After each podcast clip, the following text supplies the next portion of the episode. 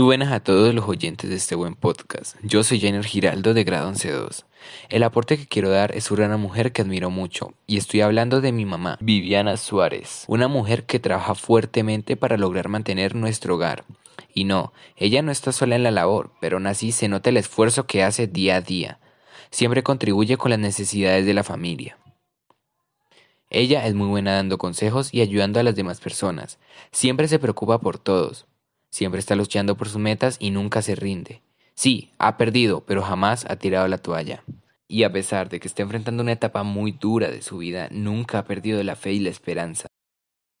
Aprovechando este mes, quiero agradecerle de manera verbal por todo lo que ha hecho, y me parece genial la idea de realizarlo a través de este podcast. Mamá, si estás escuchando esto, te amo mucho y gracias por todo.